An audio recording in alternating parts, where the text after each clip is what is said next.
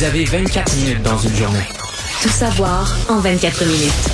Pour s'informer et comprendre en 24 minutes, ici Mario Dumont, en compagnie de Vincent Dessureau, des studios de Cube Radio, la station d'affaires publique de Québecor. Voici Tout savoir en 24 minutes. Tout savoir en 24 minutes.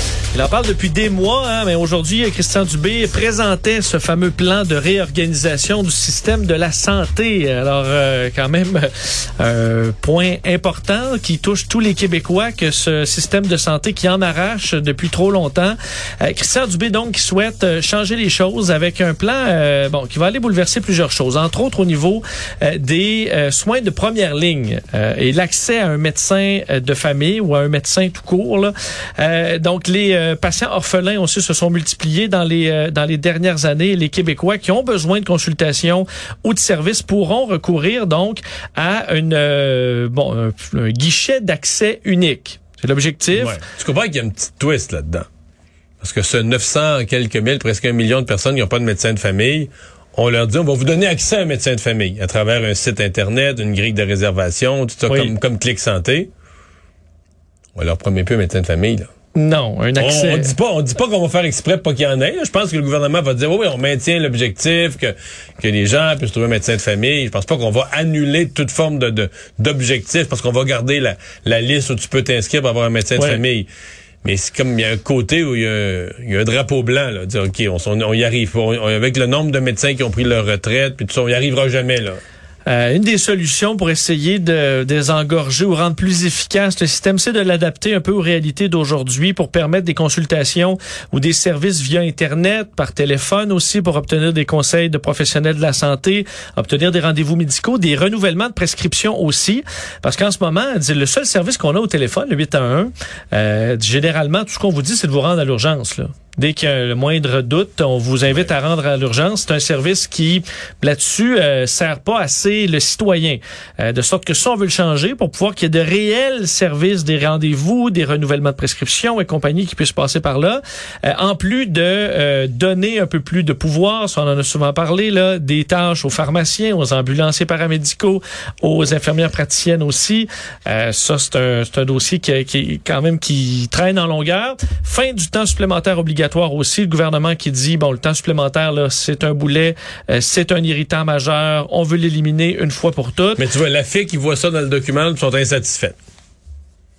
parce que, ça se fait pas de la bonne fason. Ben, ça se fait pas immédiatement, on sait pas comment. Ils voudraient que ça finisse maintenant le temps supplémentaire obligatoire.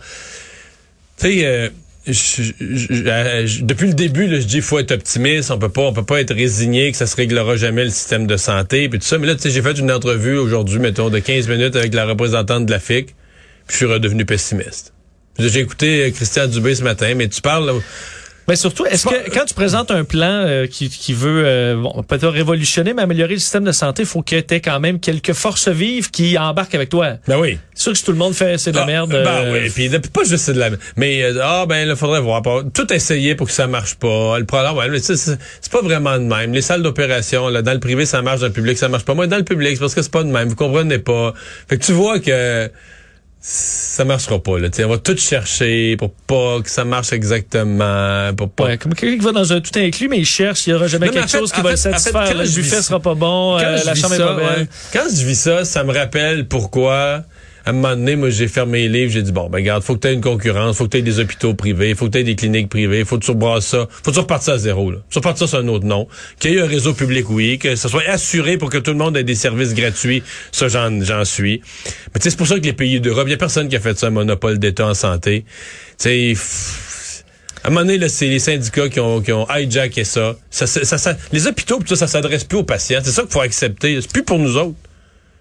C'est, on est comme de la matière première, là, tu sais, qui, ils, ont besoin de nous autres, mais c'est, c'est- c'est- tout est fait pour les conventions collectives. Tout est conçu pour les employés, pour les médecins, pour le personnel, pour les, sais, ceux qui ont le pouvoir, ceux qui sont syndiqués. Le patient, là, on n'a aucun pouvoir, avec ils nous prennent, mais ils nous prennent, ça donne.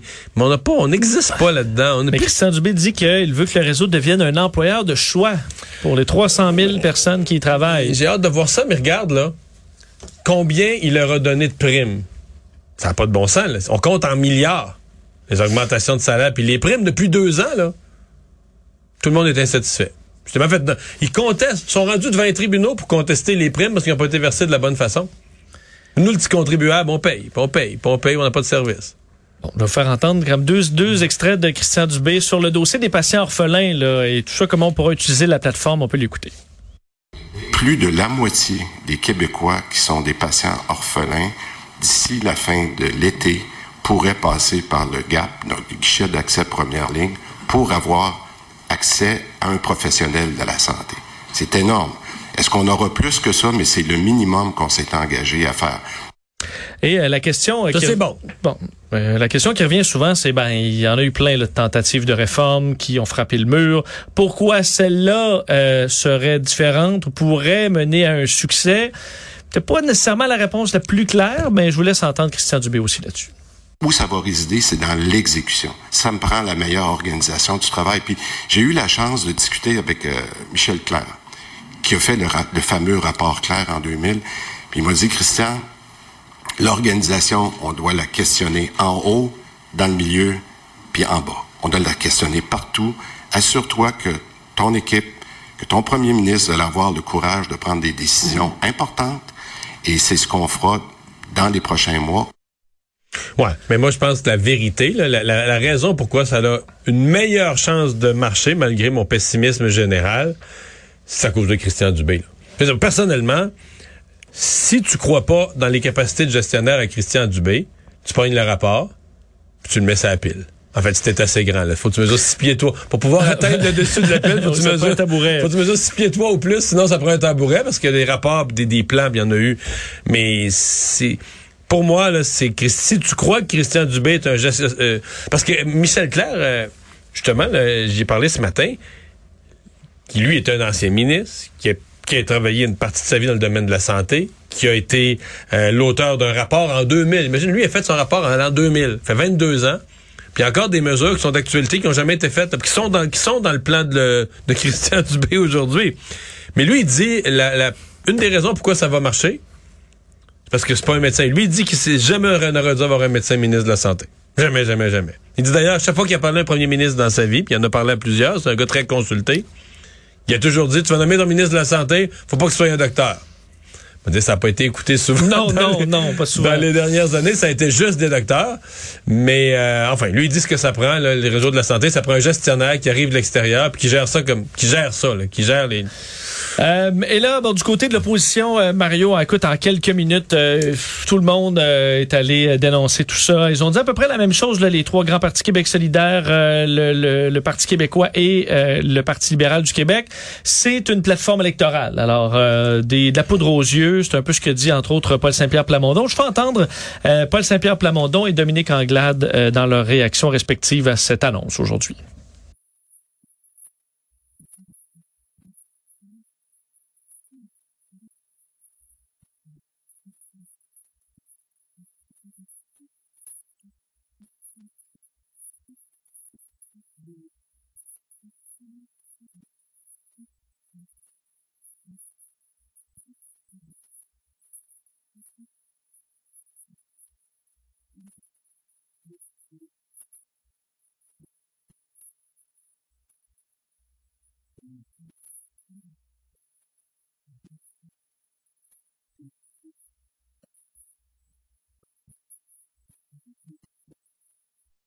Bon, Vincent Marissal de Québec solidaire a dit la même chose. Pour moi, c'est la preuve que c'est un programme électoral. Le fait qu'on n'ait pas chiffré davantage le plan. Le plus constructif aujourd'hui, c'est Éric Duhem, qui dit qu'il y a des bonnes choses là-dedans, qui a eu la critique la plus balancée, là.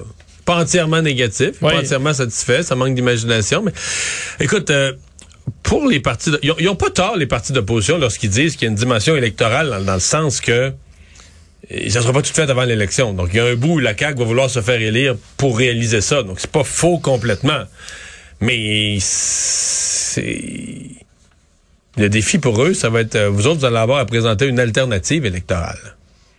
Et moi, je trouve que c'est peut-être le chapitre, bon, le Parti québécois fait des travaux, mais c'est peut-être le chapitre le plus faible des programmes des partis d'opposition à l'heure actuelle. Entre autres, Québec solidaire, bon, on veut enlever tout ce qui est, on veut nationaliser tout ce qui est privé, là. Les, imagines-tu le coût, là, de les résidences personnes âgées, tout alors que c'est, dans la pandémie, tu sais, c'est ce qui marche, là. Fait que là, tu vas nationaliser ce qui marche pour l'amener dans un réseau qui est déjà tout paralysé. Tous les milliards que tu vas mettre là-dedans, tu les auras pu. Euh, j'ai hâte de voir le programme en santé. Euh, au Parti libéral, ben, tu avais la vision de Gaétan Barrette. Peut-être d'accord ou pas? Mais il voulait serrer la vis encore plus aux médecins, aux omnipraticiens, puis tout ça. Il toute une... Bon, là, on dit, là, au Parti libéral, avec le Barrette, on veut plus. on veut plus. Fini. On... Oui. Fini, finito. On veut se dissocier. On veut, se dissocier. Ah, c'est correct. Donc là, tout ce que Barrette a dit ou a proposé, c'est plus ça. Bon, OK. C'est plus ça, mais c'est quoi, là? Ça, euh, parce que le statu quo, ça passera pas là. Non, c'est plus très défini. Ça va être quoi l'approche libérale en matière de santé? Donc aujourd'hui, ils sont très critiques. Mais sincèrement, leur alternative, bon, tu, il reste quatre mois avant les élections pour la développer, mais ça va être le temps d'arriver avec un programme sérieux en la matière. D'ailleurs, notre système de santé chambranlant devra peut-être subir le coût de nouveaux, euh, nouvelles hausses d'hospitalisation reliées à la COVID parce qu'aujourd'hui, les chiffres, euh, fait, tous les indicateurs étaient à la hausse par rapport à la COVID au Québec. 2171 nouveaux cas. Rappelez que c'est euh, seulement un indicateur, là, que ce nombre de cas, mais qui est en forte hausse. 20 nouveaux décès. 38 hospitalisations supplémentaires. On est maintenant à 1153 alors qu'on était en bas du 1000 pendant une journée. Euh, donc, il y a, il y a, il y a environ deux semaines. Ouais, c'est une dizaine de jours. Et aux soins intensifs, bon de 10. Alors, on est à 63 personnes hospitalisées aux soins intensifs. Euh, et si euh, vous, vous, regardez parmi vous, parmi votre entourage... Ouais, c'est ce sondage-là qui m'inquiète. Euh, c'est moi, on n'est pas, on n'est pas à l'aube ou à la veille ou en entrée dans une sixième vague. En ce qui me concerne, on est on les, est dedans. Les là. deux pieds dedans. Il n'y a, pas de, pas de doute là-dessus. Parce qu'à part euh, décembre, janvier, on n'a pas vu depuis le début de la pandémie autant de cas autour de autour de nous. Là. Non, euh, les gens qui l'ont pas eu depuis quelques mois, ben ils l'ont là. Et j'ai fait, j'ai fait un sondage hier, aujourd'hui, j'ai parlé à plein de gens, entre autres dans le monde de la télé. là. C'est plein de monde qui ont de la misère à faire leurs émissions. Il y a tellement de cas de COVID, il y a tellement de gens qui ont la COVID, de, de, puis qui ont, qui ont la COVID, puis là, ceux que tu penses que tu as, t'arrives le matin. Tu vérifies la veille, t'arrives le matin même, il y en a un de plus, il y en a deux de plus. Il y a beaucoup, beaucoup, beaucoup de cas. Le, ce qu'on peut souhaiter, c'est que le système de santé soit capable de d'encaisser cette vague-là sans avoir besoin d'ajouter de mesures. Euh, c'est un peu sur ça que mise le gouvernement et euh, c'est des chiffres qu'on va surveiller de près. D'ailleurs, euh, bon, en plein pendant cette vague, euh, la quatrième dose est maintenant disponible pour les aînés, les immunosupprimés. Donc depuis aujourd'hui, on peut prendre rendez-vous sur Clic Santé si vous avez 80 ans et plus, si vous êtes immunodéprimé, dialysé ou de 12 ans et plus. Euh, pour ceux qui sont déjà dans des milieux de vie, le CHSLD, les RPA, RI, il n'y a pas de démarche à faire. vous allez être vacciné sur place. vaccin qui est pas obligatoire, qui est offert aux clientèles ciblées seulement qui le souhaitent, et on doit avoir une troisième dose il y a au moins trois mois. Alors, c'est les euh, règles concernant la quatrième les, dose. Dans les RPA, entre autres, il y a plusieurs éclosions. Les RPA de l'Est du Québec, il y a beaucoup d'éclosions, beaucoup de cas. Euh, donc, c'est comme si c'est un peu urgent là, de la, la quatrième dose, parce que dans les RPA, ça s'est fait quoi, la troisième octobre, novembre? Oui, ça fait plus que là, on est rendu mois, à, mal, ouais, ouais, on est rendu à cinq. Mm -hmm. On est plus proche de cinq mois, là. Cinq, six mois, là. Parlons de l'invasion de l'Ukraine maintenant parce qu'il y a des signes d'optimisme prudent concernant les négociations entre la Russie et l'Ukraine euh, qui, euh, bon, on sait, se sont déroulées dans un palais à Istanbul là, après trois heures, trois heures de discussion entre les deux parties. On parlait de d'avancées substantielles des deux côtés. Euh, dans les dernières semaines, les Russes ont dit souvent ah, ça va bien, on a des concessions, mais c'était uniquement, c'était pas de leur côté. Là. Eux restaient campés sur leur position. Mais là, on sent que on a avancé un peu, même que dans les deux cas, on dit que les euh, la situation pourrait amener à une rencontre entre Vladimir Poutine et euh, Vladimir Zelensky pour en arriver à des pourparlers plus substantiels. Euh, ben, moi, mon feeling, c'est à moins d'un d'un échec de dernière, de dernière minute ou d'un flop, mais quand tu organises une rencontre entre les deux leaders, est-ce que tu as réglé le fond de l'affaire? C'est pour signer. C'est parce que tu penses que les conditions sont réunies. Des, des, deux côtés, tu penses les conditions sont réunies. Et c'est ce qui m'encourage un peu parce que du côté russe, euh, il y a moins de 48 heures, le ministre des Affaires étrangères, Lavrov, avait dit ah non non, une rencontre entre les deux leaders, entre Zelensky et Poutine, ce serait, il avait même utilisé le mot à ce point-ci, ce serait contre-productif à ce point-ci. Puis là, aujourd'hui, les négociateurs russes, oups, euh, on n'exclut plus, on plus une rencontre euh, au sommet. Parce que dans les points euh, qui, qui qui sont importants, là, entre autres, la, la, la, Russie renoncerait à interdire, en gros, à l'Ukraine d'entrer dans l'Union européenne. L'Ukraine demande d'avoir des certaines garanties pour demeurer neutre aussi, ce qui est une demande de la Russie. Donc, souhaiterait un accord international signé par plusieurs pays garants. Donc, l'Ukraine ne qui... serait pas dans l'OTAN mais l'Ukraine serait dans un accord unique de défense de l'Ukraine. Donc, si l'Ukraine est attaquée, puis là, ben, avec des pays qui sont pas ceux de... Il pourrait en avoir quelques-uns de l'OTAN, là, mais des pays complètement autres, là. Israël, la Exact. Même la Chine euh, t'es euh, bon, nommée, la France, la Grande-Bretagne. Donc l'équivalent de l'article 5 de, euh, de- du traité de l'Alliance de l'Atlantique. C'est-à-dire que si un est, attaqué, tout le monde l'est. Euh, de sorte que là, avec une entente pareille, entre autres qui pourrait, dont le Canada pourrait faire partie, si l'Ukraine est attaquée à nouveau, ben elle serait automatiquement euh, aidée dans la défense par ces pays euh, là. Est-ce que bon alors ça, ça a été évoqué et euh, semble qu'il y a peut-être une certaine ouverture. Euh, aussi, on sait que Moscou a dit qu'ils allaient radicalement réduire leur activité militaire autour de la capitale pour se concentrer davantage à l'est. Euh, C'est vu par quand même avec un certain scepticisme de la part des Américains. On voyait Anthony Blinken autant que Joe Biden dire euh, nous on va juger aux faits, là, pas aux paroles des Russes. Même chose pour Boris Johnson. On croit pas ce qu'eux disent, on va croire ce qu'ils vont faire. Il y a trois possibilités. Là. Ils peuvent dire qu'ils se retirent pour que l'Ukraine baisse sa garde pour attaquer davantage Kiev euh, par surprise. Ils peuvent dire qu'ils se retirent et se retirer vraiment parce qu'ils pensent que la paix approche. Mais ils peuvent aussi dire qu'ils se retirent et se retirer vraiment parce que là, Ils sont dans le trouble. ils sont dans le trouble, ils sont enlisés. euh, Ces troupes-là qui s'avancent vers Kiev avancent plus. Fait qu'ils sont mieux d'aller en renfort, peut-être réussir une mission dans l'Est, dans le Donbass, euh, plutôt que d'être sur le bord d'un chemin à rien foutre, à pas être capable de s'approcher de Kiev et être en danger aussi de... Parce que quand t'es À chaque jour, ils perdent des unités. quand t'es immobile, ben oui, t'es, t'es, t'es une cible facile. Euh, D'ailleurs, euh, on voyait que selon les certains officiels américains, euh, on confirmait que des troupes reculaient, là, et qu'on avait vu des véhicules blindés, des troupes euh, russes euh, se retirer. Alors, on semble voir de réels mouvements sur le terrain. Est-ce que c'est une attrape? Est-ce que c'est un bluff? On verra, mais il qu'on y avoir une réduction euh, d'effectifs. On fait quoi si on est les Ukrainiens? Bon, mettons que les troupes russes se retirent. On profite euh, pour les pogner dans le dos pour détruire le maximum de matériel ou on se dit, bon, ils s'en vont, on va les laisser tranquilles, on fera pas de Ben, provocation? c'est la guerre. Je pense qu'ils feront pas de cadeaux, euh, les Ukrainiens. S'ils peuvent tirer, ils vont le faire. Est-ce qu'ils ont la capacité? Parce qu'ils ont réussi à faire des contre-attaques. Est-ce qu'ils sont capables de, de, de poursuivre les troupes? Euh, sûrement dans quelques cas. Je pense pas qu'ils vont leur faire beaucoup de cadeaux euh, à cette étape-ci. euh, là. là-dessus à cette, éta- à cette étape-ci, mais ce sera quand même à surveiller euh, que c'est pour parler de paix. D'ailleurs, euh, parce que la guerre est loin d'être terminée, euh, entre autres à Mykolaiv, là, qui est euh, donc une, euh, une ville dans le sud de l'Ukraine, euh, qui a été victime de frappes russes dans les dernières heures. Et eux avaient eu un, une- on était en accalmie là, depuis quelques jours. Alors on a été surpris par les bombardements des dernières heures, montrant que des fois le calme relatif, là, c'est avant une tempête. Euh, de nombreux missiles qui ont frappé euh, des zones résidentielles, tuant au moins neuf personnes dans un bilan qui est très pris très, très préliminaire, 28 au moins blessés. Vladimir Zelensky a dénoncé cette attaque-là, disant que aucun objectif militaire n'était visé là-dedans, que les habitants de la ville ne présentaient aucune menace contre la Russie. Et malgré cela, comme tous les Ukrainiens sont devenus les cibles des troupes russes, c'est ce que dit aujourd'hui Zelensky, euh, alors que la population d'une ville d'un demi-million d'habitants se retrouve sur le chemin, entre autres vers Odessa. Alors c'est peut-être ce qui a mené la ville à être une cible des Russes. Mais les pourparlers de paix ont suscité quand même de l'espoir sur les euh, marchés. euh, ouais, mais des, des- des- des produits en baisse, les actions en hausse. euh. Oui, les marchés boursiers ont été en hausse aujourd'hui, peut-être 1 à 2% au niveau des, euh, des marchés américains. En Europe, là, davantage, des hausses autour de 5 Et à l'inverse, le pétrole est en chute libre euh, parce que on avait confiance, un re- regain d'optimisme peut-être pour la fin du conflit. À la fois le Brent et le WTI est en baisse. Ça s'est repris un peu. On était plus à moins 1 aujourd'hui que moins 5 comme on avait connu plus tôt dans la journée. Mais on voit que c'est euh, un, un peu plus d'optimisme les, sur les les, marchés mouvements, les aujourd'hui. mouvements inverses de quand la, la guerre a commencé. Tout savoir en 24 minutes. On aura un budget au fédéral très bientôt, jeudi le 7 avril prochain. Christophe Freeland, la ministre des Finances, a confirmé aujourd'hui à la période de questions que son deuxième budget, depuis qu'elle a été nommée euh, au ministère des Finances en août 2020, ben, allait euh, se faire la semaine prochaine, enfin le, le 7 avril. Euh, et euh, ben, écoute, il y a beaucoup de choses dans ce budget-là parce qu'on va y retrouver probablement une hausse de budget de dépenses militaires.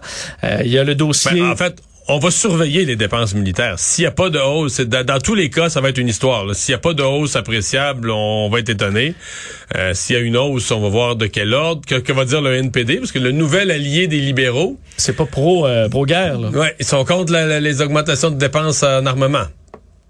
On va voir qui mène dans Mais ils, ont- ils sont quand même engagés à voter, le budget, à voter pour le budget malgré ça. Oui. euh, donc, la question aussi de réduction des gaz à effet de serre, dont je vais vous parler dans les prochaines secondes, euh, où on envoie 9 milliards, les transferts fédéraux. Il y a beaucoup de pression des ministres des provinces pour envoyer plus d'argent pour la santé. On est en crise sanitaire. Il y a la guerre en Ukraine, l'inflation. Alors, Et le euh, déficit aussi. Oui. Parce ben, que dans euh, l'exercice de mise à jour budgétaire de l'automne, qui est pas un vrai budget, qui est un exercice de, de, de mi, euh, mi-année, tout à coup, euh, Mme Freeland avait eu une espèce de plan de retour vers des déficits moins gros, là, vers 2027, 28, qu'on avait rare, un genre, que c'est pas un retour au déficit zéro, mais c'est quand même un genre de discipline budgétaire, si je peux prendre le mot, je veux être généreux, que qu'on avait presque jamais vu là, dans l'époque Trudeau. Et oups, tout à coup, une nouvelle préoccupation. Mais est-ce que ça va rester dans le budget ou est-ce qu'on va se relancer dans des programmes de dépenses et euh, oublier ça, ça? ça? dérange moi, M. Singh. Oui. Oui. Bon. Je pense pas que c'est, je pense pas que c'est la page qui empêche M. Singh de dormir. M. Trudeau non plus, d'ailleurs. D'après Bon. moi, c'est son, sa ministre des Finances, son sous-ministre qu'il faut qu'il fasse penser. Ouais, mais là, le déficit, ça, on pourrait. Ouais, c'est un boulet qu'on va avoir. ouais. Il faudrait peut-être y voir. D'ailleurs, aujourd'hui, euh, Justin Trudeau dévoilait euh, au euh, Globe Forum 2022 à Vancouver son euh, plan pour euh, la réduction des émissions de gaz à, de gaz à effet de serre d'ici 2030. Il était au aux côtés de Stephen Guilbeault, ministre de l'Environnement, Jonathan Wilkinson, ministre des Ressources naturelles, pour dévoiler ce plan, entre autres, de 9 milliards de dollars, où on ira demander euh, aux pétrolières et enfin l'industrie pétrolière et gazière de réduire les émissions de 40 d'ici 2030. Euh, c'est énorme. On veut, entre autres, que les émissions liées à l'électricité baissent euh, près du zéro d'ici la fin de la décennie. Avec le 9 milliards, on va, entre autres, euh, installer des bornes de recharge pour les véhicules zéro émission subventionnés. On veut inciter les Canadiens à aller vers les véhicules électriques. Ça, Mario, je pense que c'est déjà fait.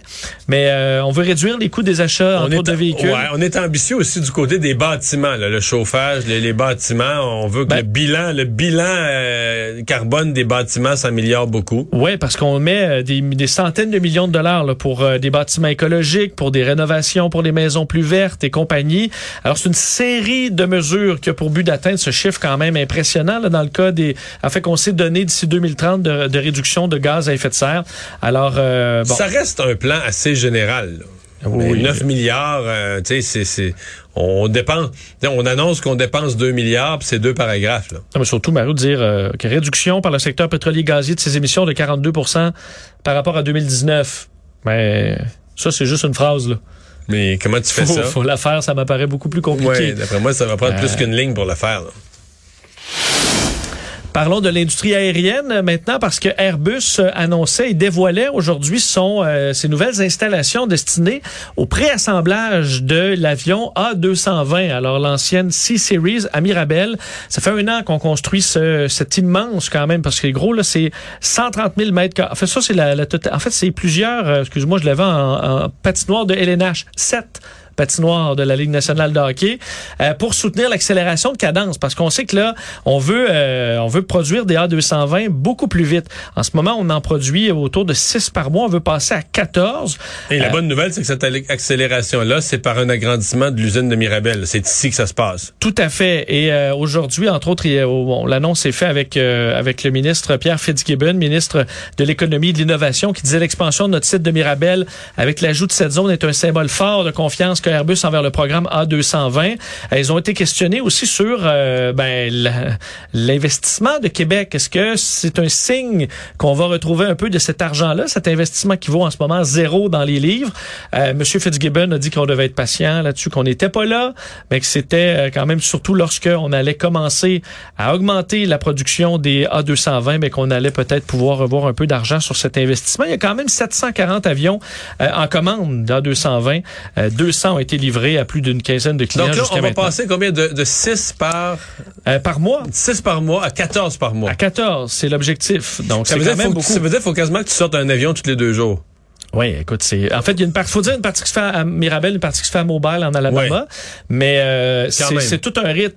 Euh, faut dire il y a de la demande pour la 220. Alors euh, il y en aura énormément dans les prochaines années, mais pour que ce soit profitable, il faut qu'on puisse euh, écoute liquider ces carnets de commandes là et ça va grandement aider à le faire que cet investissement aujourd'hui.